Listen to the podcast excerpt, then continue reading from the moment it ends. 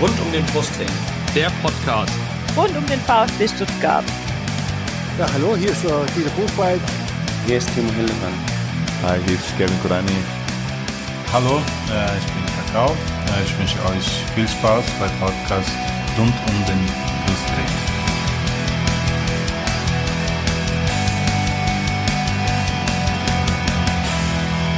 Herzlich willkommen zum Podcast rund um den Brustring. Mein Name ist Lennart. Und mein Name ist Yannick. Und dies ist Folge 76 des Podcasts.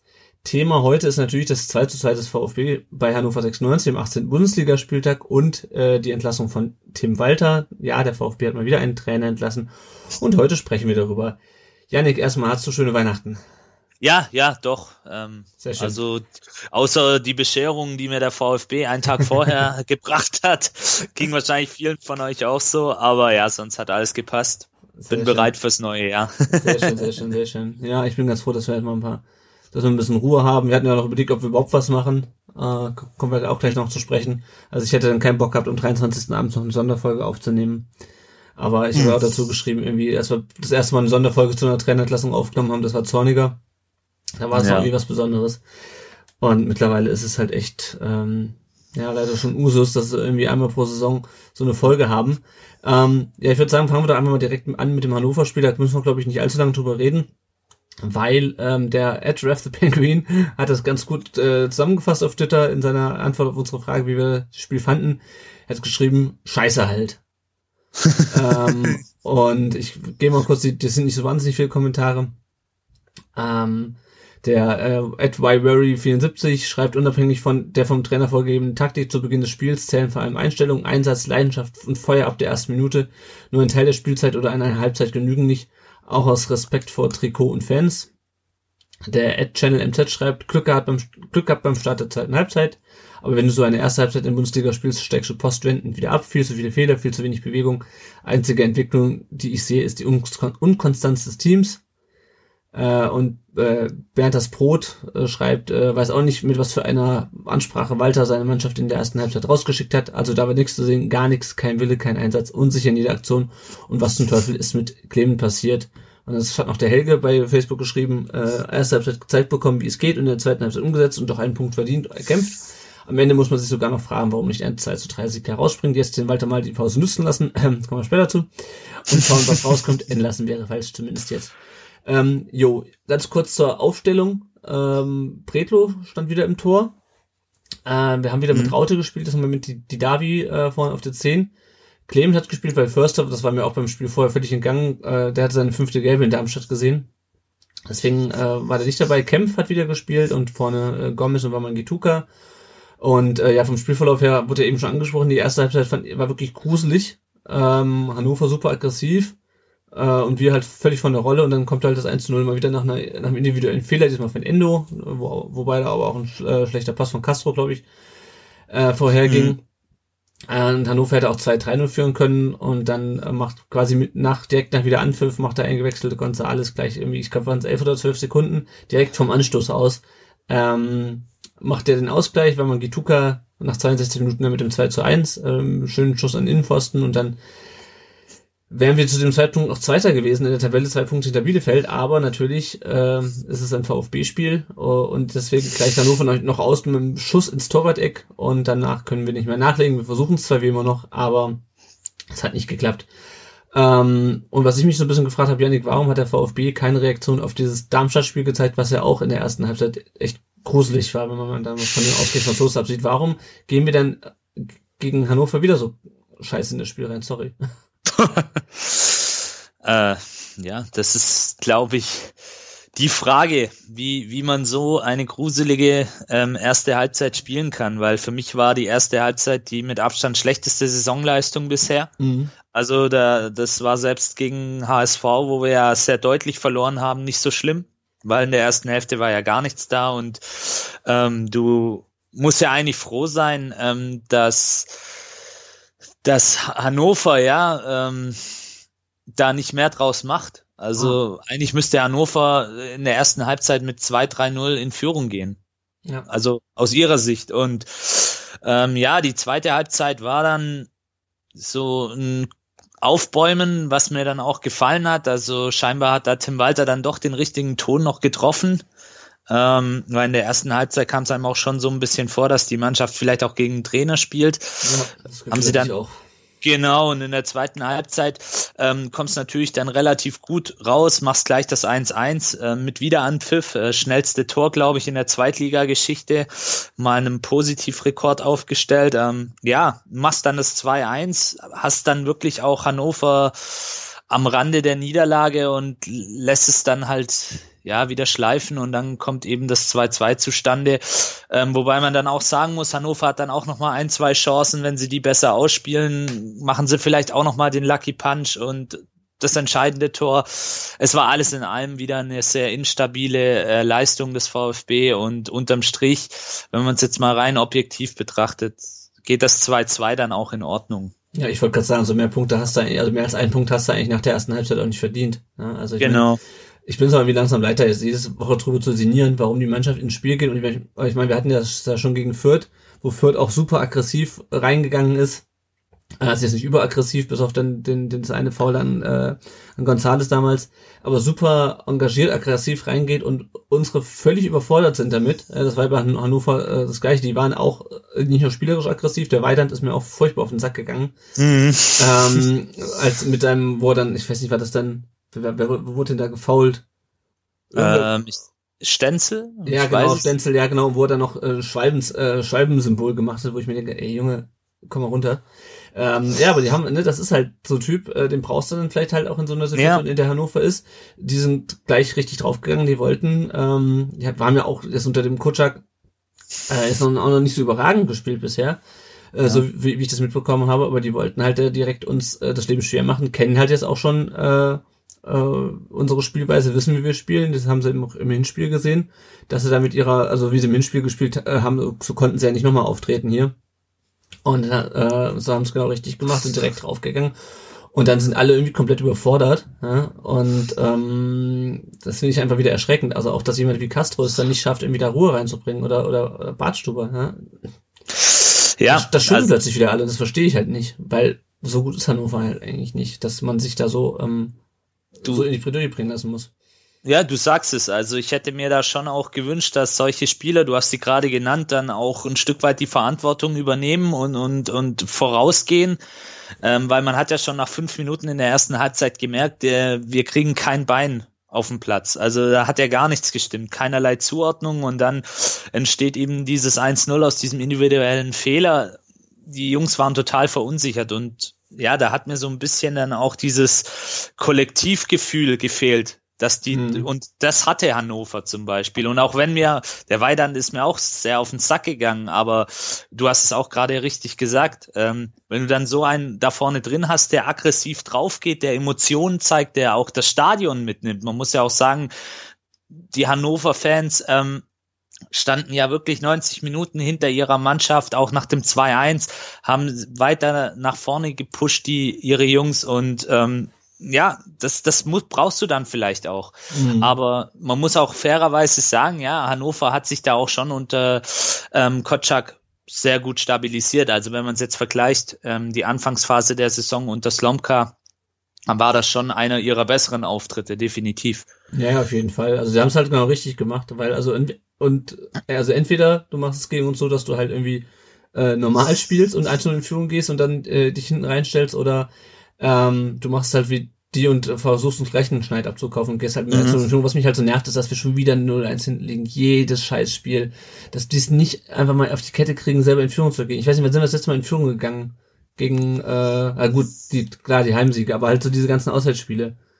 Ähm, mhm jedes Mal, jedes Mal liegt schon gegen Nürnberg, haben wir auch hinten gelegen. Äh, ich glaube, das Mal sind wir gegen, Dre äh, gegen Dresden, ne? Haben wir, gegen Dresden, ja, wobei Nürnberg war ja auch ein Heimspiel. Ja, genau, genau. Ja. Und äh, jedes Mal kriegst du irgend so ein krummes Ei, ist auch wieder völlig unnötig, auch wenn es halt natürlich zwei oder drei hätte stehen können für Hannover.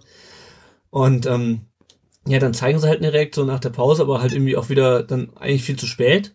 Und sie bringst es aber auch nicht über die Zeit. Wie fandst du das, äh, die Leistung von Pretlo bei dem Gegentor?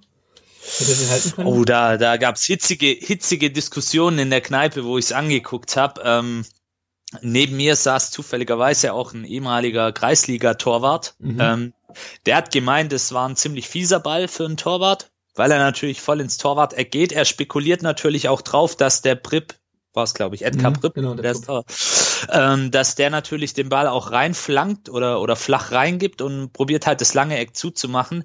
Der Fehler entsteht ja schon in der, in, in der Entstehung. Ähm, der Linksverteidiger ähm, muss ihn eigentlich versuchen schon aufzuhalten, weil er Mhm. marschiert da ja wirklich am 16er ganz frei, hat sämtliche Optionen und ja, natürlich, wenn sich Bredlow vielleicht eine Millisekunde äh, schneller breit macht und lang macht und das Torwart-Eck dann zumacht oder vielleicht auch seinen Fuß rausstreckt. Ähm, das, man sieht es oft bei Manuel Neuer. Ähm, jetzt muss ich leider kurz einen Bayern als Beispiel nehmen, aber um es vielleicht zu erklären, ähm, der macht sehr, sehr oft seinen Fuß dann auch raus und deckt damit dann eben auch ähm, Mhm.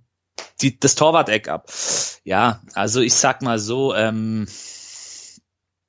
60 Prozent gehen auf die Hintermannschaft und 40 kann man vielleicht schon Pretlo auch die Schuld dran geben. Aber den Großteil, wie gesagt, gebe ich der Abwehr in Mhm. dem Fall, weil der Prip wirklich komplett frei war und man muss auch sagen, der Schuss war sehr platziert. Also das war nicht hart, aber platziert. Fieser Ball für einen Torwart. Vielleicht an einem guten Tag hat er ihn, aber an einem schlechten Tag dann halt nicht. Und schon Ja. gar nicht, wenn er beim VfB spielt. Ja, das ist ja auch so eine Sache. Ähm, wie fandst du denn die, die Reaktion, also die Erklärung von, von, vom Kapitän und vom Trainer nach dem Spiel für die, für die äh, schlechte erste Halbzeit? Tim Walter hat ja gesagt, dass die ganze Trainerdiskussion die Mannschaft gehemmt hätte. Ähm, ich, ich hatte irgendwie das eher das Gefühl, dass es ihnen relativ wurscht war, was mit ihrem Trainer passiert. Ansonsten hätten sie sich äh, einfach ein bisschen mehr Mühe, also was heißt Mühe gegeben, das hört sich immer so banal an, ja, Mhm. aber als hätten sie halt, dann hätten sie, wären sie halt nicht wieder so lasch ins Spiel gegangen, ja, dann hätten sie halt dagegen gehalten gegen Hannover. Ähm, und und und ähm, Kempf sagte dann, ja, der Platz wäre so schwierig gewesen, wo ich mir denke, ja, das ist halt der gleiche Platz, Ja. auf dem Hannover auch gespielt hat. Also Ja, also ja, die Erklärung von Marc Oliver Kempf, die war ein bisschen ja fahrig, muss ich sagen. Also ein schlechter Platz kann nicht kann nicht ähm, die Begründung sein für so eine schlechte Halbzeit. Ich meine, natürlich ähm, die letzten Monate und Wochen äh, die, das haben wir ja schon oft jetzt auch im Podcast ähm, diskutiert. Äh, wie gesagt, da bräuchte man vielleicht auch einen Sportpsychologen dafür. Natürlich hemmt das die Jungs und natürlich bekommen die auch mit, wenn über einen Trainer diskutiert wird etc. Aber Gottverdammt nochmal, ähm, ist halt die Frage, wie, wie, wie, wie reagierst du drauf, ne? Also ja, wie reagierst du drauf? scheißt, Richtig. sche- Und scheißt du dich ein oder sagst du halt, okay, jetzt äh, Jetzt erst recht, genau. Genau. Ich, ich bin halt der Meinung, da muss die Mannschaft sagen, okay, jetzt erst recht, jetzt zeigen wir es den ganzen Kritikern und den ganzen Bruttlern und den ganzen Journalisten, die die letzten Tage über uns ähm, gelästert haben, die über uns schlecht geschrieben haben und, und setzen mal ein Zeichen. ja. Ähm, das Schlimme ist ja, ähm, beim VfB gab es ja, wenn ich mich, wenn ich jetzt so die Hinrunde äh, Revue passieren lasse, gab es nicht ein, einen richtigen überzeugenden Sieg, außer vielleicht das 3-0 gegen Karlsruhe.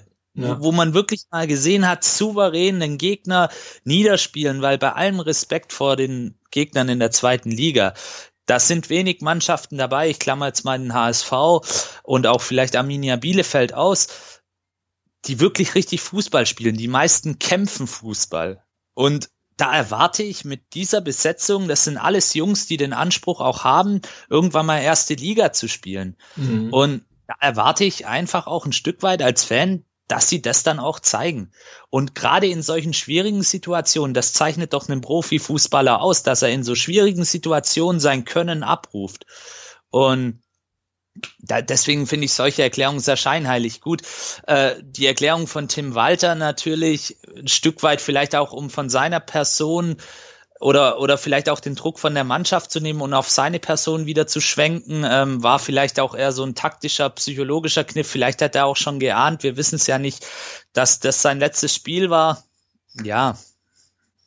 Aber Ja, also auch, auch, auch was du, was du gerade gesagt hast mit dem ähm, mit, mit der Situation umgehen. ne? Also wenn ich mir mal die Aufstellung angucke, du hast Gomez, du hast die Davi, du hast äh, Castro, du hast Bartstuber, ja, du hast halt wirklich vier Spieler, die erfahren sind und die haben alle von Anfang an gespielt ähm, und die irgendwie alle äh, eigentlich in der Lage sein müssten, mit so einer Situ- Situation umzugehen. Ja, und ähm, auch ein Askasiba. Auch ein Ja. Askasiba, auf den werden wir nachher auch zu sprechen kommen. Ja.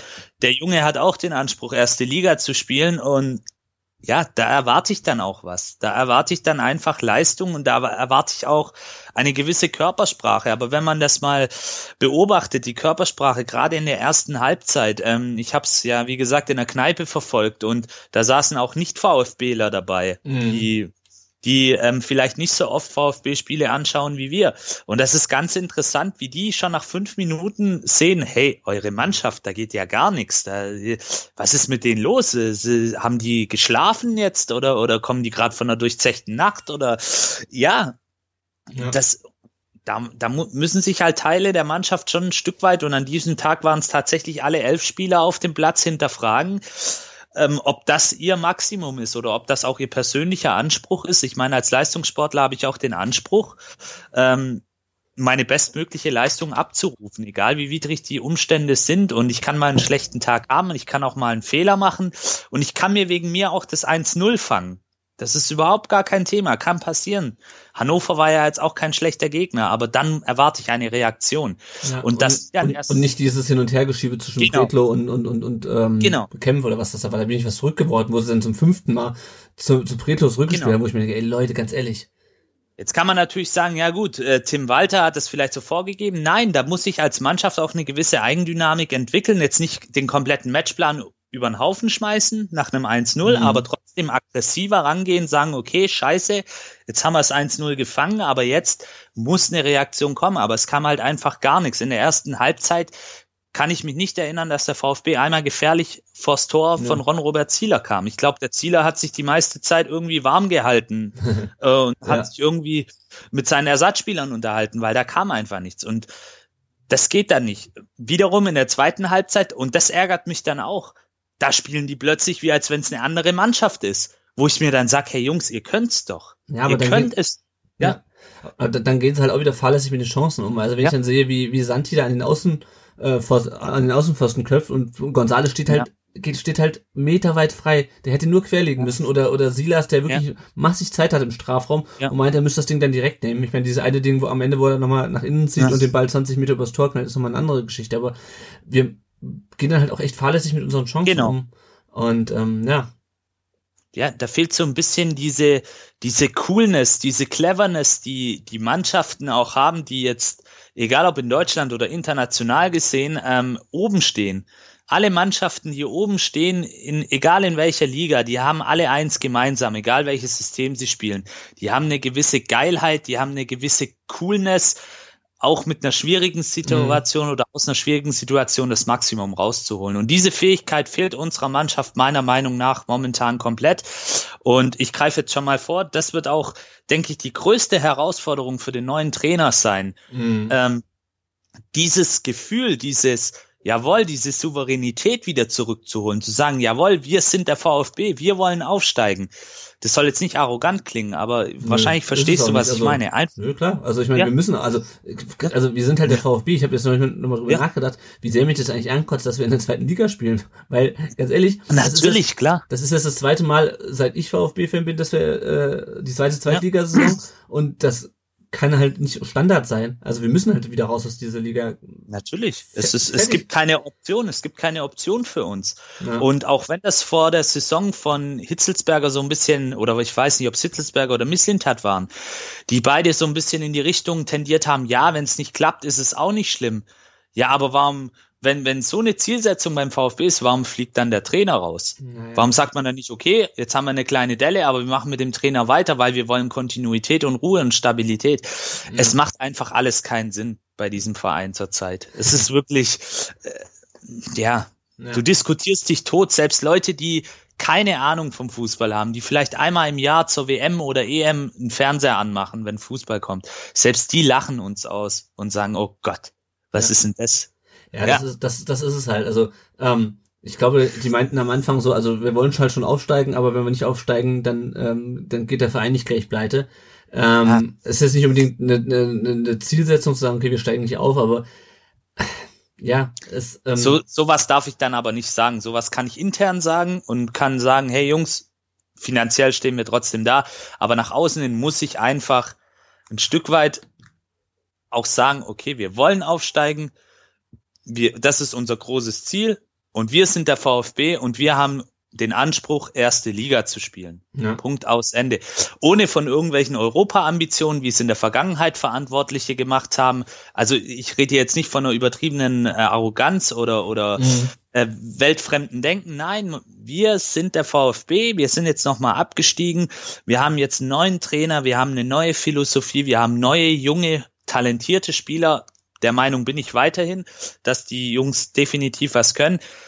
Aber unser Ziel ist es, mit dieser Mannschaft aufzusteigen. Punkt. Und Ja. das hat dann auch nichts mit Druck zu tun, sondern jedem Spieler muss doch klar sein, dass wenn er zu einem Verein wie dem VfB oder auch dem HSV wechselt, der ja jetzt auch in der zweiten Liga so ein bisschen feststeckt, dass dort einfach eine gewisse Zielsetzung herrscht. Und wenn, wenn sie damit nicht klarkommen, dann müssen sie sich vielleicht auch mal hinterfragen, ob vielleicht der Profifußball überhaupt für sie der richtige Beruf ist. Ja. Ja. Ja, sehe ich ähnlich. Ähm, ja, dann kommen wir doch gleich mal. Ja. be bevor wir auf die, bevor wir noch äh, drauf gucken, wie die Tabelle jetzt aussieht und was jetzt in der Winterpause ansteht, kommen wir doch gerade mal auf die, auf das Thema Trainerentlassung. Ähm, wir hatten ja dann am Sonntag, hieß es ja dann, äh, dass äh, in einer knallharten Analyse alles auf den Tisch kommt. Äh, dann wurde es Montag und wir dachten, ja, passiert da noch was vor Weihnachten. Und dann wurde es Montag 18 Uhr, äh, 23. Dezember 2019 und es kam noch was, nämlich der VfB äh, beendet die Zusammenarbeit von Tim Walter, äh, mit, von Tim Walter mit Tim Walter, die, beendet die Arbeit von Tim Walter, Ja. ähm, weil man sich, ich, äh, ich, ich habe mir jetzt nicht nochmal rausgesucht, das ist halt das übliche Blabla von wegen gemeinsame Zielsetzungen äh, nicht erreichen und so weiter. Ähm, ja. Warst du überrascht von der Entscheidung? Ähm, sagen wir es mal so, mich hat's nicht mehr arg getroffen. Überrascht ein Stück weit schon, weil ich vielleicht schon dachte, okay, unter Hitzelsberger und Misslintat ähm, wird es eine knallharte Analyse geben, aber ähm, sie wird nicht so ausfallen, dass es gleich in einer Entlassung endet. Mhm. Also ich dachte eigentlich schon, dass man Tim Walter dann nochmal die Chance geben will. Klar, es hat sich in den letzten Wochen, wenn man sie äh, rückwirkend ist man immer ein Stück weit auch schlauer, ähm, weil jetzt natürlich viele ähm, Journalisten um die Ecke kommen und schreiben, ähm, ja, man hätte das schon an Aussagen der letzten Wochen gemerkt. Das waren halt typische Floskeln, die jeder verantwortliche Trainer, Manager äh, sagt, ähm, die man eigentlich schon abdrucken kann, ähm, weil es einfach Standarddinger sind. Aber ich dachte eigentlich, ja, also dass, dass der VfB mal wieder einen Trainer entlässt, ist an sich nichts Neues, aber dass es dann jetzt wirklich so schnell gegangen ist und auch mit dieser Konsequenz dann auch letztendlich, damit hätte ich nicht gerechnet. Also ich dachte schon, dass man Tim Walter dann nochmal die Chance gibt, aber Mhm.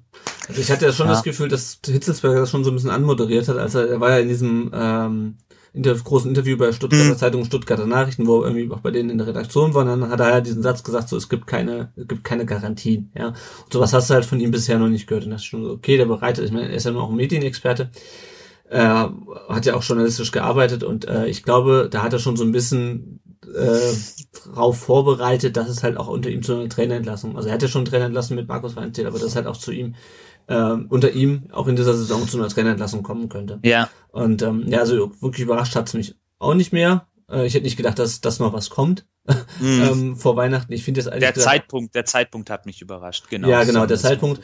Ähm, ich, wobei ich jetzt aber sagen muss, dass ich jetzt, also es- dann ging's ja irgendwie, gab ja auch so einen Kommentar in der Bild und dann haben sich die Leute drüber echauffiert, dass er jetzt einen Tag vor Weihnachten entlassen wurde. Also ich meine, wenn halt Ja. das, das letzte Spiel drei Tage vor Weihnachten ist, ähm, dann ist, und dann ist, wird gesagt, dann hinterher gibt's eine Analyse, kommt alles auf den Tisch, dann ist halt klar, dass irgendwann kurz vor Weihnachten äh, da eine Entscheidung fällt und die heißt halt im Zweifelsfalle, dass er seinen Job los ist. Also da finde ich das irgendwie, also man kann Hitzelsberger und Mislintat in der Sache viel vorwerfen, ähm, aber dass sie jetzt irgendwie Tim Walter das Weihnachtsfest versaut haben, äh, ja. Ja, das ist ein bisschen das, weit hergeholt. Das finde ich, das finde ich ein bisschen albern.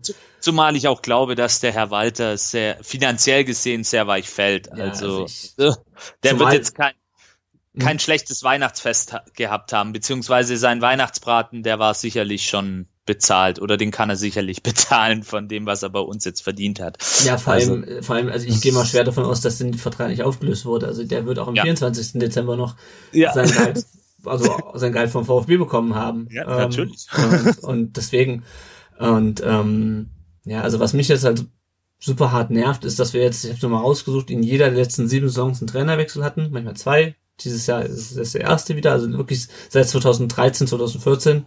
als wir Bruno Labbadia rausgeworfen haben, war ist in jeder dieser sieben Saisons hatten wir einen Trainerwechsel.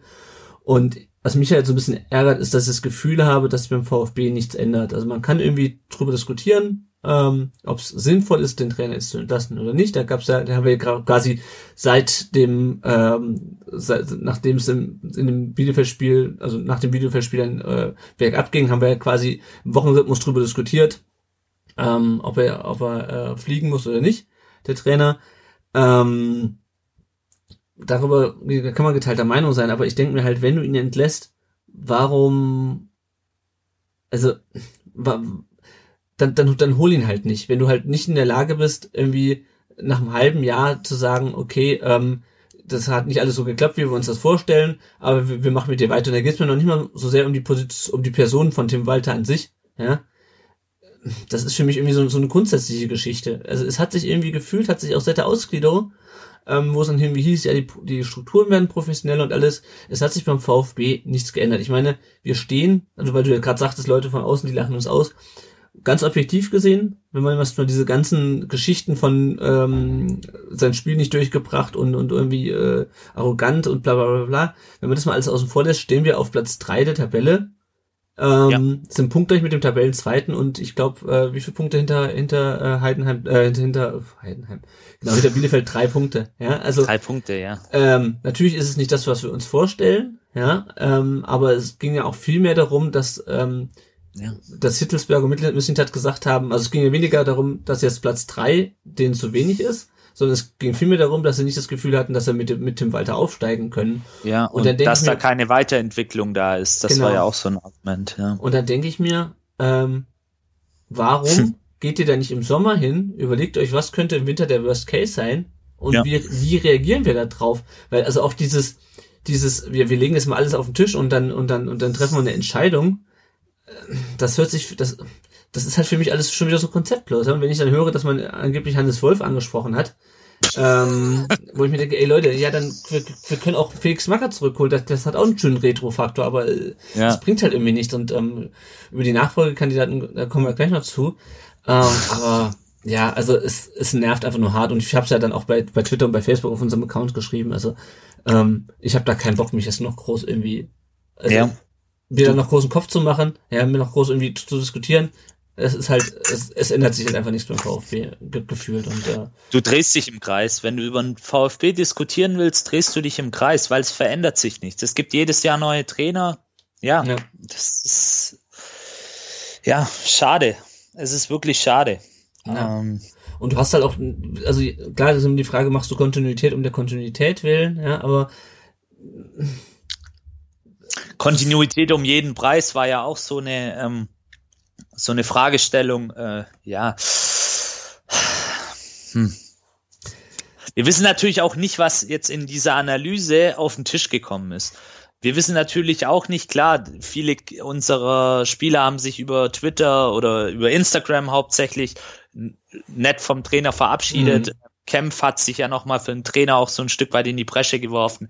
Aber wir wissen natürlich auch nicht, ob Teile der Mannschaft nicht sich schon von ihm komplett abgewendet haben. Und wenn es dann natürlich auch Spieler sind wie ein Bartstuber oder auch ein Gomez oder ein Castro, also Leitwölfe in Anführungsstrichen, mhm. ja. Aber es ist halt schade. Es ist wirklich schade, dass wir es irgendwie seit Jahren nicht hinbekommen, einen festen Weg, eine Philosophie zu etablieren. Das ja. letzt steht unterm Strich egal ob man Tim Walter mag oder nicht oder wie man auch zu ihm steht. Ich fand ihn auch in Teilen grenzwertig und ich fand auch seinen Fußball nicht immer schön, aber wenn es nach mir gegangen wäre, hätte ich gesagt, okay, wir gehen diesen Weg jetzt mit dir, wir stehen noch sportlich gut da, wir haben noch alle Chancen, wir nutzen gemeinsam jetzt die Winterpause, legen alles auf den Tisch, schauen, was wir taktisch vielleicht auch ein Stück weit noch anpassen können. Alle Seiten, Trainer, der Stab, der Staff, die ja. Spieler. Und dann gehen wir weiter. Wir müssen nach außen hin aber ein Stück weit auch Zusammenhalt zeigen, dass nicht jeder Gegner denkt, oh je, jetzt kommt wieder die Chaos-Truppe aus Cannstatt. Da haben wir sogar als SV Darmstadt, nichts gegen die Darmstädter, oder auch als VfL Osnabrück die Chance, was zu holen. Ja. Das ist, ja. Ja, also, das ist, ja, ich ich, also Ja. kann, einer- einerseits bin ich frustriert, andererseits denke ich mir so, ja, pf, okay, dann, dann rechnen wir Dann halt, ist halt so. Ich nehme es Genau. nur noch hin. Genau. Ich nehme es nur hin und, und- wir können es eh nicht ändern. ja, und, und dann rechnen wir halt, dann rechnen wir halt jetzt nur noch mit sechs Monatstrainern. Ja? Ja, Also genau. deswegen, wir können ja mal ganz kurz, ich wir können mal kurz gucken, ob bei den, äh, wir haben einen Haufen Hörerfragen, ich habe heute nochmal nach Hörerfragen gefragt und es kamen ganz viele Fragen rein. Ich gucke nochmal kurz die Kommentare dazu. Ähm, auf, auf, auf Social Media, die da noch so reinkamen. Äh, der Frank Krämer hat geschrieben bei Facebook, da die entscheidenden Personen Hitzelsberger Missland hat keine Eier haben und bereit sind, andere Wege als die üblichen zu gehen, war es das mit der Chance eines Neuanfangs für den VfB. Ähm, Terry Liebel schreibt, eines kann man dem VfB nicht nehmen, die bleiben sich seit Jahren treu, in einer schönen Regelmäßigkeit, neues Personal mit neuen Philosophien, Träumereien, Konzepten und dann nach spätestens sechs Monaten alles auf Null zu stellen. Vielleicht reicht es ja doch nicht, wenn man mal einen Passat und Schuss hat und ein Mikro halten kann, einen Fußballclub zu führen.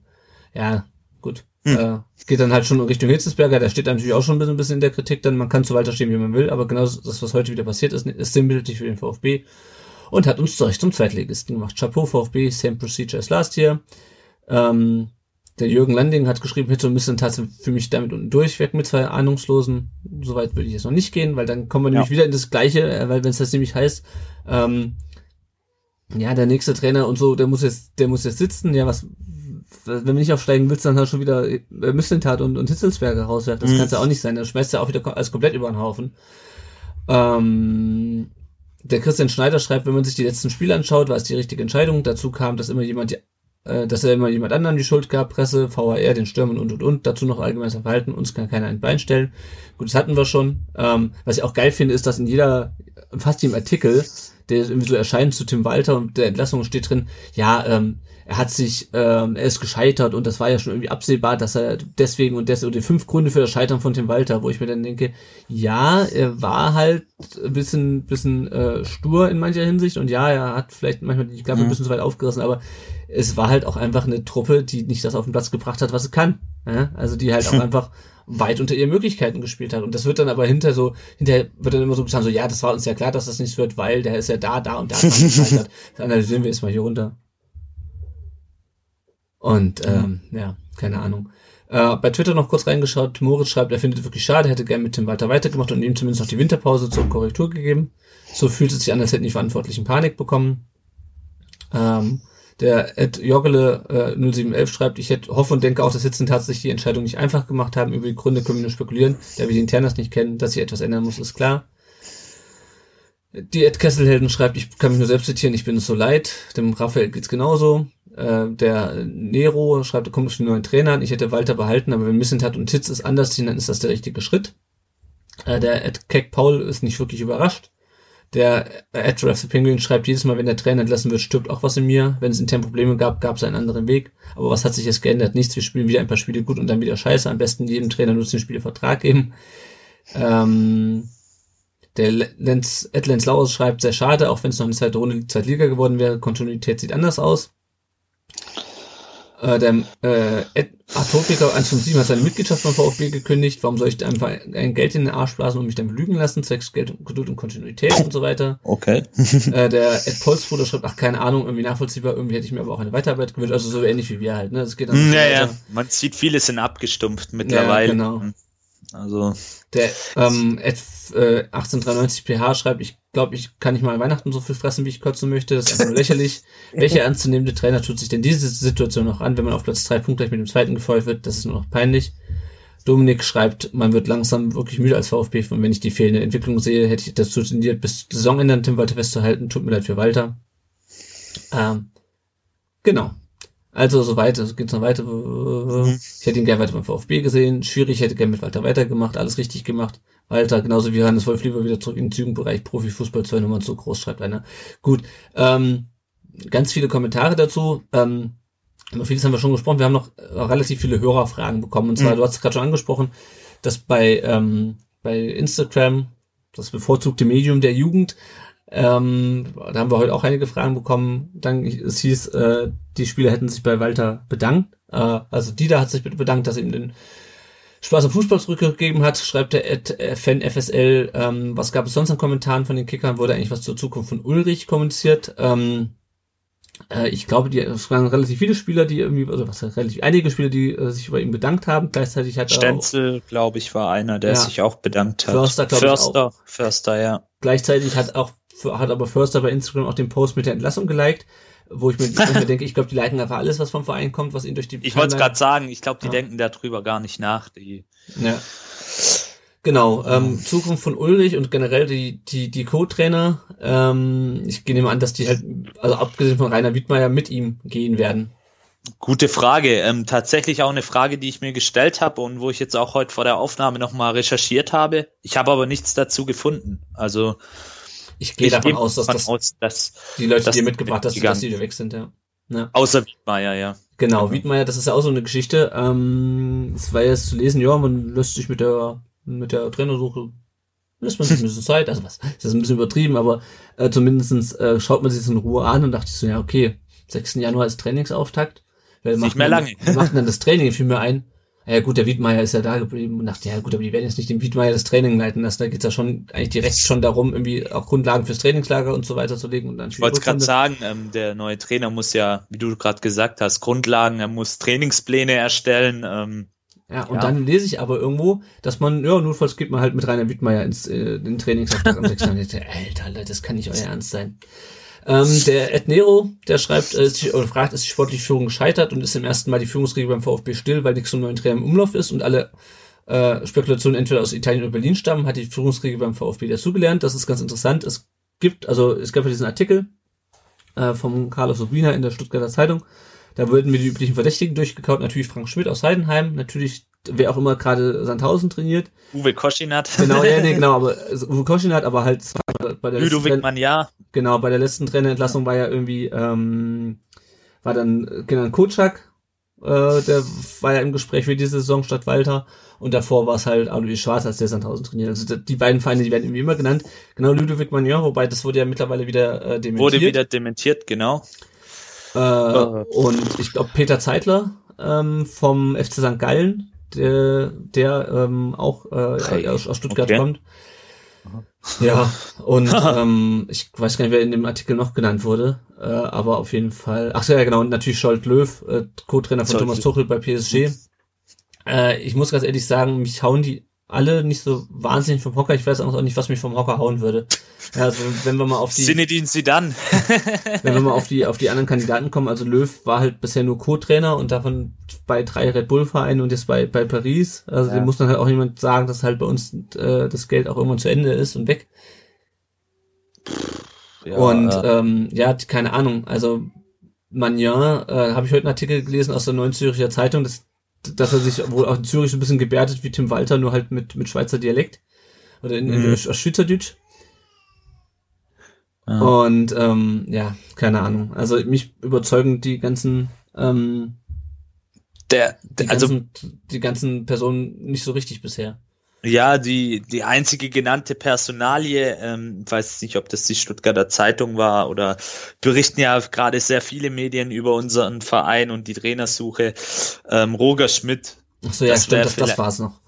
Ja, genau, Roger Schmidt, ähm, ist jetzt aber nur meine persönliche Meinung. Ähm, das war der einzige der genannten Kandidaten, ähm, wo ich sagen könnte, okay, da könnte ich mir was vorstellen, weil es halt auch ein Trainer ist, der schon eine gewisse Erfahrung hat, auch in der ersten Liga, der dort zwei, drei Jahre lang erfolgreich gearbeitet hat. Ich denke, das kann man so sagen, mit Leverkusen auch regelmäßig international vertreten war, ähm, auch dort junge Spieler wie Julian Brandt etc., Kai Havertz auch ein Stück weit ähm, auf ihrem Weg zum Profi zur Etablierung im Profigeschäft äh, begleitet hat und auch besser gemacht hat. Aber sonst, ja, bin ich da ganz bei dir. Es sind halt wieder üblichen Verdächtigen. Ähm, es sind, äh, sage ich mal, Namen auch dabei, wo ich noch gar nicht weiß, was ich darüber denken soll, weil ich die Jungs noch nie erlebt habe. Mhm. Ähm, ja, Ja, also, aber hat, hat, hat Roger Schmidt nicht auch äh, eher äh, so den Zorniger Fußball spielen lassen, also jetzt weniger Ballbesitz, sondern mehr Das halt ist eine dieses, gute Frage, Dieses ähm, Pressing. Und äh, müssen wir jetzt vielleicht mal einen Leverkusen-Fan Ja. dazu befragen. Ähm, ich kann mich erinnern, unter seiner Zeit in, also ich kann mich lustigerweise eigentlich nur an eine Szene so wirklich erinnern. Da haben sie mal in Stuttgart gespielt und haben auch gewonnen. Ich glaube 0 zu 2, relativ eindeutig war das damals. War auch, glaube ich, in unserer Aufstiegssaison damals. Ähm, und da musste er auf die Tribüne gehen. Ja. Das ist mir irgendwie so von ihm in Sachen äh, Stuttgart und Roger Schmidt in Erinnerung Das geblieben. war, doch das, Ähm, das war doch das Spiel, wo wir 3-0 geführt haben und dann noch hinten raus die. die äh, nee, es war, es war, war bei uns in Stuttgart. Also wir Ah, haben, okay. da haben wir 0-2 verloren. Ah, Das, das war was das wir Spiel, 3-0, das war in Leverkusen. Aber Ja, ja. ja, das ist natürlich auch so eine Szene, aber ich glaube, er hat doch schon auch einen offensiven Fußball spielen lassen, allerdings auch mit einer gewissen Sicherheit. Also er hat Mhm. dann, glaube ich, auch oft im 4-4-2 spielen lassen oder auch im 4-3-3.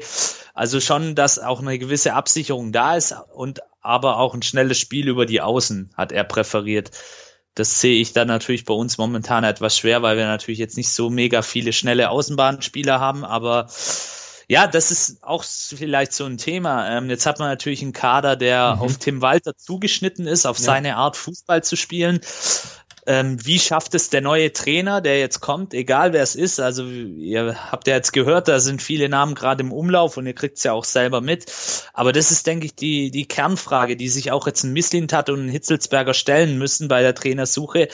Welcher Trainer schafft es mit dieser auf Tim Walter zugeschnittenen Mannschaft? Das kann man ja durchaus so sagen, dass ja, die auf jeden Mannschaft Fall schon- ist sie zugeschnitten, ja, ja. Genau. Welcher Trainer ist da der geeignete? Und das ist mal unabhängig davon, ob es ein großer oder kleiner Name ist, denke ich, das Allerwichtigste, dass man da jetzt einen findet, der da auch wirklich eben diese Kompetenz besitzt, mit dieser Mannschaft, ähm, die Tim Walter zur Verfügung gestellt wurde, noch das Beste rauszuholen. Ja, und das Sache, die Sache ist halt auch, es geht halt jetzt wieder nur darum, also holst du jetzt einen, der nur einfach dir den Aufstieg klar macht, ja, mit welchen Mitteln auch immer, mit, um, keine Ahnung, wenn man dann noch alles holen muss in der, in der Sommerpause, in der Winterpause, oder sagst du halt, okay, jetzt äh, machen wir wieder einen und mit dem planen wir au- auch für die nächste Saison und dann hoffentlich auch in der Bundesliga. Ja, und pff, keine Ahnung, also Ja, das ist natürlich dann die weitergehende Fragestellung, ähm, ob man jetzt sagt, man macht, wie- man versucht wieder was Langfristiges, sprich, dann muss man dem Trainer aber auch einen langfristigen Vertrag geben, der dann über zwei Jahre geht, mindestens. ja, Ähm, weil die Trainer sind ja mittlerweile auch darauf bedacht zu gucken, äh, dass sie ein längerfristiges Engagement bekommen. wobei weil mittlerweile Walter, Walter hat, glaube ich, auch einen Zweijahresvertrag bekommen. Ja. Zwei, zwei Jahre waren es, Ja, genau. Macht ja auch, alles andere macht ja auch keinen Sinn. Also, Ma- macht in der in der heutigen Zeit, ähm, wenn man auch andere Clubs anschaut, ähm, macht es sicherlich ähm, durchaus Sinn, auch solche Zwei-Jahres-Verträge zu machen. Aber ja, wir, sind wir mal gespannt. Äh, Ich denke, wir werden in den nächsten Tagen noch vor dem 6. Januar, wenn es dann ins Trainingslager geht, ähm, eine Antwort bekommen. Ähm, ja, so, ja. so wird es wenigstens nicht langweilig bei unserem Verein. Das ist vielleicht das einzig Positive. Das heißt, man kann jeden Tag irgendwie was lesen, drüber sprechen und spekulieren und ja. Ja. Gut, wir- ich schaue nochmal auf ein paar auf ein paar Fragen, die wir noch bekommen haben. Äh, der ähm, Ed Kalib 1893 äh, schreibt, unabhängig von der sportlichen Führung erleben wir jedes Jahr halb Jahr die gleiche Talfahrt. Ist der VfB untrainierbar? Ähm, das ist halt die Frage. Ne? Wir haben halt die haben wir eigentlich alle ausgetauscht. Äh, also irgendwie haben wir auf jeden Fall einen Fluch an der Backe. Ich weiß es nicht. Äh, welche Anreiz hat denn der VfB für einen neuen Trainer? Denkt ihr, es kommen neue Spieler? Ich denke mal, neue Spieler werden schon kommen. Äh, hängt halt alles am Trainer. Also da hoffe ich mal, dass die jetzt möglichst bald ähm, jemanden äh, holen, ähm, weil ansonsten zieht sich das halt alles auch, ne? Ich meine, Mhm. klar, du hast bis zum 31. Dezember, äh, 31. Dezember, bis zum 31. Januar ist das Transferfenster offen. Das Heidenheim-Spiel ist erst am 29. aber trotzdem. Ähm, Ja, das, also Sven Mislintat hat ja eigentlich gesagt, ähm, kurz vor der Winterpause, dass er eigentlich nicht plant, neue Spieler zu holen. Mhm. Ähm, das hat sich jetzt natürlich, wie du gerade gesagt hast, durch den Trainerwechsel auch so ein bisschen, ich will, ja, doch schon zerschlagen, diese Aussage, weil sicherlich der neue Trainer auch ähm, Wünsche und andere Ansprüche hat an gewisse Positionen. Ähm, ja, zur Frage, welche Anreize hat denn der VfB für einen neuen Trainer? Äh, da muss ich jetzt tatsächlich lange überlegen, ja, Geld. vielleicht tatsächlich der Name, der Name, Ja. Geld, Ja. Äh, dieser Mythos, Traditionsverein. Ich, ich denke, für viele Trainer ist es sicherlich ähm, auch der nächste Schritt in ihrer Karriere, den, einen Verein wie den VfB zu trainieren, allein schon vom Namen her. Ich meine, liest sich dann auch sicherlich gut im Lebenslauf, dass man beim VfB war, wobei ich mir da jetzt auch nicht mehr so sicher bin. Mhm. Aber ja, das sind vielleicht so die zwei, drei Anreize, die man haben kann und einfach, ja, wenn man die Herausforderung liebt, dann ist sicherlich der VfB auch ein Stück weit eine, eine coole, im- eine coole Möglichkeit, ähm, da seinen Job auszuüben. Ähm, ja, also mit anderen Worten, es, äh, es bringt Spannung. es bringt Spannung und es wird nie langweilig und ja, sind Ja. halt so ein bisschen ein kleiner Chaosverein mittlerweile und ja, es, man, man hat auf jeden Fall nie seine Ruhe als Trainer beim VfB so wirklich. Das ist, glaube ich, auch sowas. Ja. Ähm, ja, und wie gesagt, zum Thema neue Spieler, da hast du ja schon die Antwort gegeben. Da wird es ganz auf den neuen Trainer auch ankommen. Und ich gehe mal davon aus, dass sicherlich ein, zwei, vielleicht auch drei neue Spieler dazu stoßen werden. Ja. Ähm, genau, dann da fragte Andrew Ref the Penguin, wann hört die ganze Scheiße auf? Ich höre eine Sache und sehe andere Taten. Identifikation fällt immer schwerer. Wie, sieht der, wie sieht der VfB der Zukunft aus? Was muss heute passieren, dass wir in ein paar, dass wir in ein paar Jahren noch kümmern und uns nicht alles egal ist? Der Ray Bucanero bei der, äh, fragt bei der schonungslosen Analyse, sollte alles auf den Tisch kommen, außer Trainerentlassung wissen wir nichts. Was glaubt ihr, zu welchen Schlüssen sind, ähm, sind Sven Missen und Thomas Hilsberger gekommen? Ist der korportierte Askassiber-Transfer eine weitere Maßnahme? Welche könnten folgen? Ähm, Okay. Kommen, kommen wir gleich dazu. Ähm, empfindet ihr auch immer mehr die Entzweigung zwischen Fans und Mannschaft? Pff, nicht unbedingt, also gerade nicht nach dem Darmstadt-Spiel. Äh, Da hast du ja auch gesehen, wie die, wie die Mannschaft noch in der Kurve war. Äh, ist es euch auch egal, dass Santi geht, beziehungsweise gibt es überhaupt noch jemanden in der Mannschaft, dem ihr hinterherweinen würdet? Ähm, Hm. Ja, ist die Frage. Ähm, wir können, können wir gleich, glaube ich, nochmal, wenn wir über die Transfers noch Ja. drüber reden. Was braucht unser VfB jetzt am meisten? Fragt der, äh, ähm, der Ad Channel MZ, würde ich sagen, einen neuen Trainer. Und aber, aber ich bin halt auch schon wieder so desillusioniert, dass ich mir denke, ja, kommt halt neuer Trainer, ist halt so. Neuer Trainer. Kontinuität und Ruhe. Ich Ja. sag's immer wieder. Kontinuität und Ruhe. Das Genau. wäre wirklich mal das Beste, aber ja. Gibt es denn noch Spieler im Kader, die sich zu 100% mit dem Verein ident- identifizieren? Pff, ja, keine Ahnung. Ich glaube, dass Gomez sich, also schreibt der ähm, Ed Edelfabi, ich glaube schon, dass, dass Gomez beispielsweise sich identifiziert oder die Davi, aber das, das übersetzt sich halt nicht in Leistung auf dem Platz, das ist halt das Problem, ne?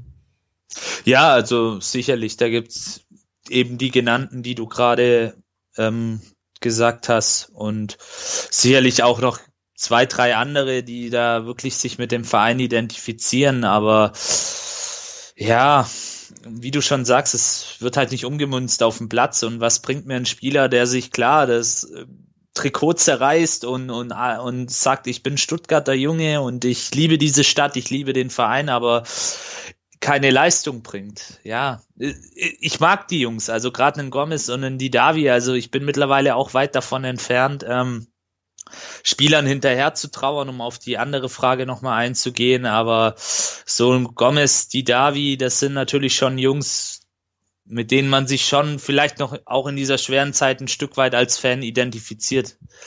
Ähm, aber ja, sie müssen jetzt natürlich auch sich dem Leistungsprinzip unterordnen und endlich ihr volles Potenzial ausschöpfen. Das, Sonst ist keinem geholfen letztendlich. Und ich meine, für die, die beiden haben halt auch schon ein paar Trainer auf dem, auf dem jetzt mittlerweile. Ich wollte es gerade sagen. die Davi und Gomez, ja. Gut, dann hat der Daniele bei Instagram noch geschrieben, eure Meinung zur Trainerentlassung, haben wir schon drüber gesprochen. Der Timo, Mhm. mögliche Transfers und schon getätigte Transfers, ähm, kommen wir auch gleich noch zu. Äh, die Franziska hat geschrieben, was sind eure persönlichen Vorstellungen, wer Trainer bei Stuttgart werden kann, könnte. Aber im Grunde auch schon. Also Ja. ähm, ähm, der Johnny B. Äh, schreibt, äh, sprecht mal die hochgepriesene Kontinuität an, was kommt jetzt und wie viel Zeit ein Trainer wirklich zum Neuaufbau braucht, beziehungsweise ob sich das noch ein Trainer antut, der uns wirklich, wirklich voranbringt. Ähm, ja, also ähm, ich, eigentlich braucht ein Trainer für Neuaufbau mehr als ein halbes Jahr, würde ich sagen.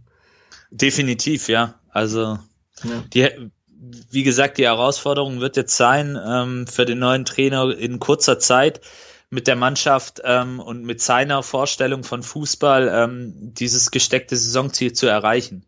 Ja. Und im Sommer, deswegen, was du vorhin gesagt hast, ist dann vielleicht auch eine Möglichkeit, ähm, dass man dem Trainer sagt, okay, alles wird jetzt diesem Ziel erstmal untergeordnet, nämlich dem Aufstieg.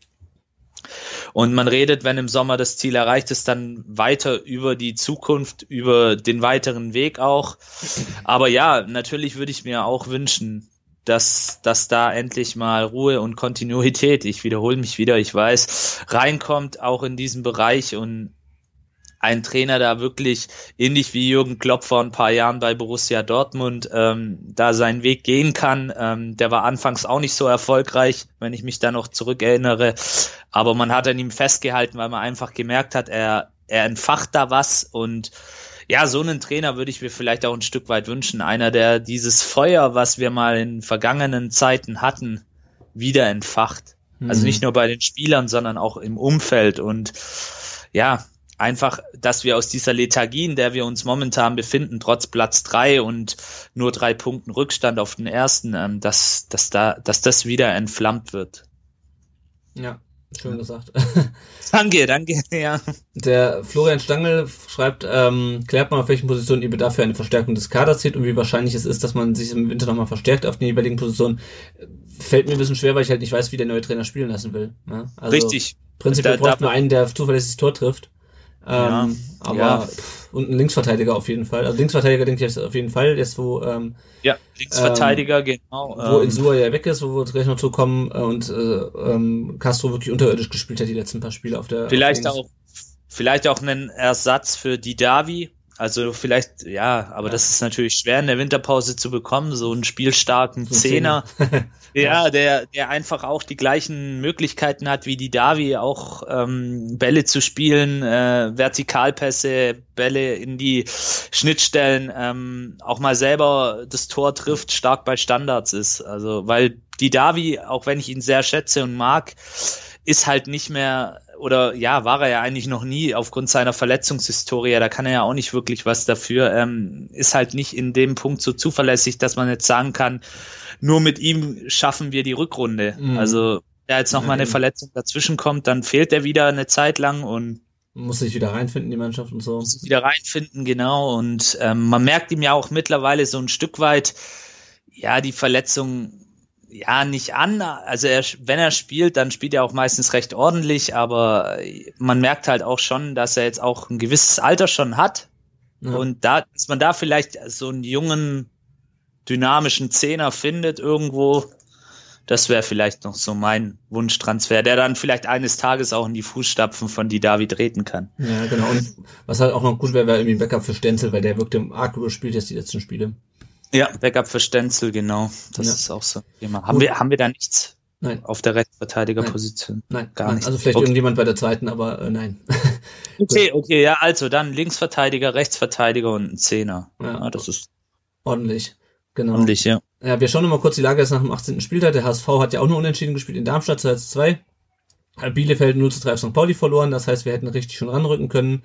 Äh, den Tabellenstand äh, haben wir schon genannt. Wir sind vor allem auch nur einen Punkt vor Heidenheim und zwei vor Aue. Ähm, gegen Heidenheim geht's dann auch am 29. Januar äh, direkt äh, zum Rückrundenauftakt. Ähm, der HSV spielt dann gegen Nürnberg und Bielefeld gegen Bochum und Aue in Wiesbaden. Aber ich meine, klar, da wird noch nichts entschieden. Genau, ein Trainingsauftakt haben wir schon gesagt, ist am 6. Januar und am 10. Januar geht's dann nach, ins Trainingslager nach Marbella bis zum 19. Und am 13.01. ist wohl schon ein Testspiel gegen den FC Basel vereinbart. Ähm, ja, so viel, denke ich mal, zur Trainerdiskussion zum Spiel gegen Hannover. Noch kurz ein paar andere Sachen, äh, wie immer die Erinnerung, äh, den Dennis sowohl finanziell zu unterstützen, als auch vielleicht einfach mal mit netten Worten auf Twitter unter dennisme1893. Ähm, der braucht das Geld, ähm, um seine OP äh, zu finanzieren. Ähm, für seine, um, mit seinem äh, chronischen Erschöpfungssyndrom, ähm, um das zu überwinden. Mittlerweile hat er schon 84.000 Euro, sehe ich gerade, also es wird immer mehr. Ähm, genau, dann haben wir ein paar Transfers, äh, die schon feststehen. Emiliano Insua wechselt zu LA Galaxy nach viereinhalb Jahren. Ähm, das steht schon fest. Äh, genauso wie feststeht, dass Phillips, ähm, dass die Leihe von Nathaniel Phillips ähm, abgebrochen wird. Der geht nach Liverpool. Es kann aber sein, dass er Ende Januar, wenn es bei uns weitergeht, wieder zurückkommt. Ähm, ja, ich weiß, also Insua menschlich sicherlich ein Verlust für den VfB, aber spielerisch eher nicht, oder? Ja, sehe ich. Unterschreibe ich so, die Aussage, Genau. definitiv. Also ich wünsche ihm alles Gute, ähm, soll dort noch zwei, drei Jährchen spielen, darf auch danach gerne wieder zurückkommen, vielleicht auch als Co-Trainer oder als Jugendtrainer. Sicherlich men menschlich to toller Typ, toller Charakter, aber leider spielerisch in letzter Zeit nicht mehr der, der er mal war. Ja. Das gleiche trifft, ähm, also in abgeschwächter Form auf Santiago Ascasibazu, der wird von Hertha BSC umworben, angeblich steht da ein Transfer kurz bevor. Ähm, muss, also klar, von der Mentalität her können wir uns da nicht beschweren bei ihm. Ähm, sportlich, ähm, ja, also keine Ahnung. Du brauchst ja in der zweiten Liga keinen Ausputzer, wenn es hinten nichts zum Ausputzen gibt, weil sich alle hinten reinstellen. Ne? Also ich finde es halt ärgerlich, dass er zu Hertha geht, ja, weil wir gegen die halt noch vor einem halben Jahr gespielt haben und die waren halt richtig kacke, aber die haben halt jetzt den Herrn Windhorst und bieten jetzt irgendwie 25 Millionen für Granit Xhaka. Äh, ja. Und ähm, ja, also keine Ahnung, wie siehst du das mit dem, ähm, dem möglichen Transfer von Santi? Ja, also ähnlich wie bei äh, Insua auch. Also spielerisch ist wahrscheinlich jetzt eine sehr unpopuläre Meinung, aber das ist nun mal so. Ich sehe das so, ähm, dass er spielerisch kein großer Verlust für uns ist, zumal wir auf der 6 mit Wataru Endo einen haben, der mir momentan viel, viel besser gefällt, auch was das Spielerische angeht, der genauso auch den Staubsauger markieren kann, aber eben spielerisch gewisse mhm. Vorteile gegenüber Askasiba hat, meiner Meinung nach.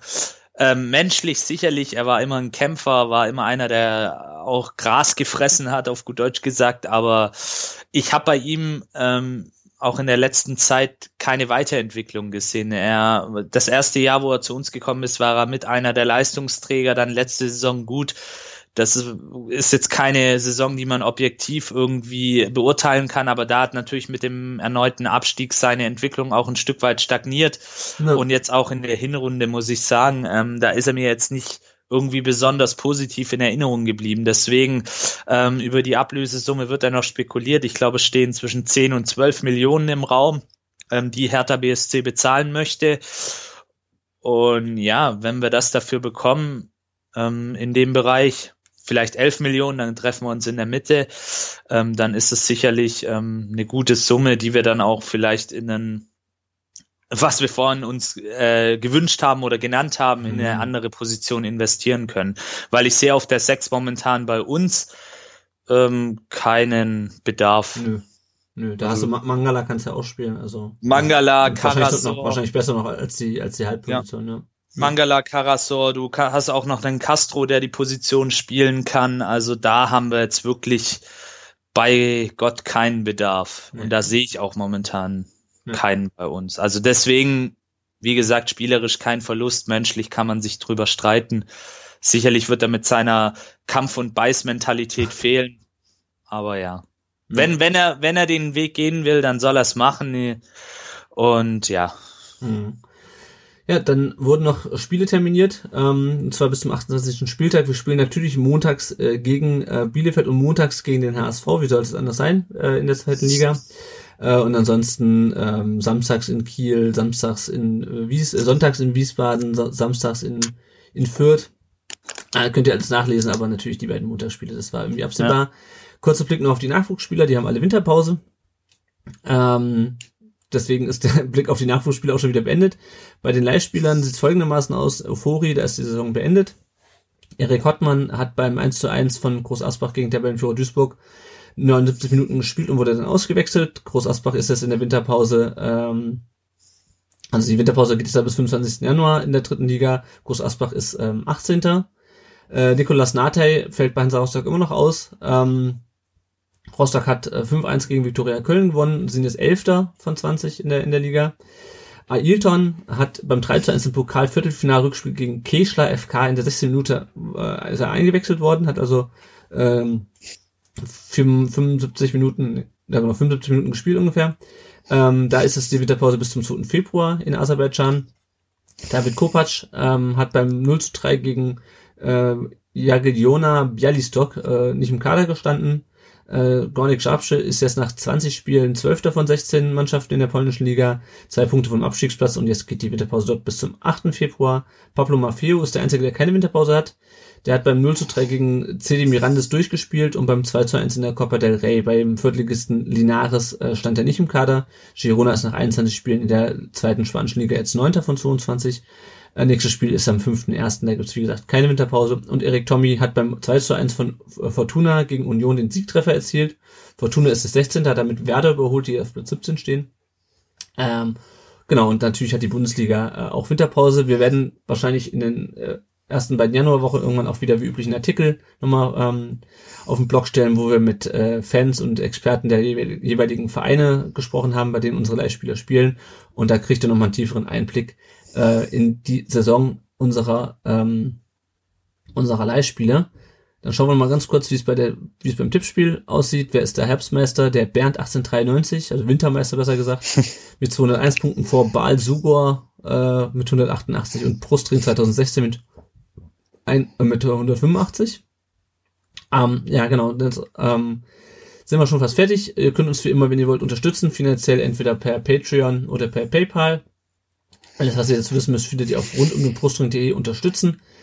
Äh, beziehungsweise und, rundumbrustring.de und dann auf der Unterseite rundumbrustring unterstützen. Ähm, ihr könnt uns auch gerne eine Rezension bei Apple Podcasts geben. Ähm, ihr könnt auch gerne so weiter sagen, dass es uns gibt, Leuten erklären, was ein Podcast ist. Ihr könnt sie auf unseren Blog verweisen, rund um Brustring.de, auf Facebook, Twitter, Instagram, Spotify und YouTube findet ihr uns auch. Und wenn ihr wollt, könnt ihr uns auch eine Sprachnachricht schicken. So, ähm, ja. das war's für diese Folge, das war's für dieses Fußballjahr, das war's für dieses Jahrzehnt. Ähm, Die nächste Aufnahme zum Spiel werden wir wahrscheinlich dann nach dem Heidenheim-Spiel machen Ende Januar. Mal gucken, ob wir vorher noch mal was aufnehmen. Es wird wahrscheinlich auch wieder eine, äh, einen Hinrundenrückblick geben mit den anderen äh, VfB-Podcasts. Also es gibt eventuell wieder eine Viererkette. Ähm, da wird dann, wenn es das gibt, werden dann entsprechend auch nochmal die Infos über die sozialen Kanäle kommen. Gut, Janik, dann ähm, würde ich sagen, sind wir am Ende. Ja. Mit dieser Folge. Ich wünsche dir und allen Hörern äh, einen äh, guten Rutsch ins neue Jahr. Und, Wünsche ich ähm, euch ebenso, genau. Kommt gut schön. rüber, genau. Und wir hören und sehen uns 2020 ja. wieder. Lasst euch nicht unterkriegen, gell? Einmal genau. VfB, immer VfB. Macht's gut. Also, ciao. ciao.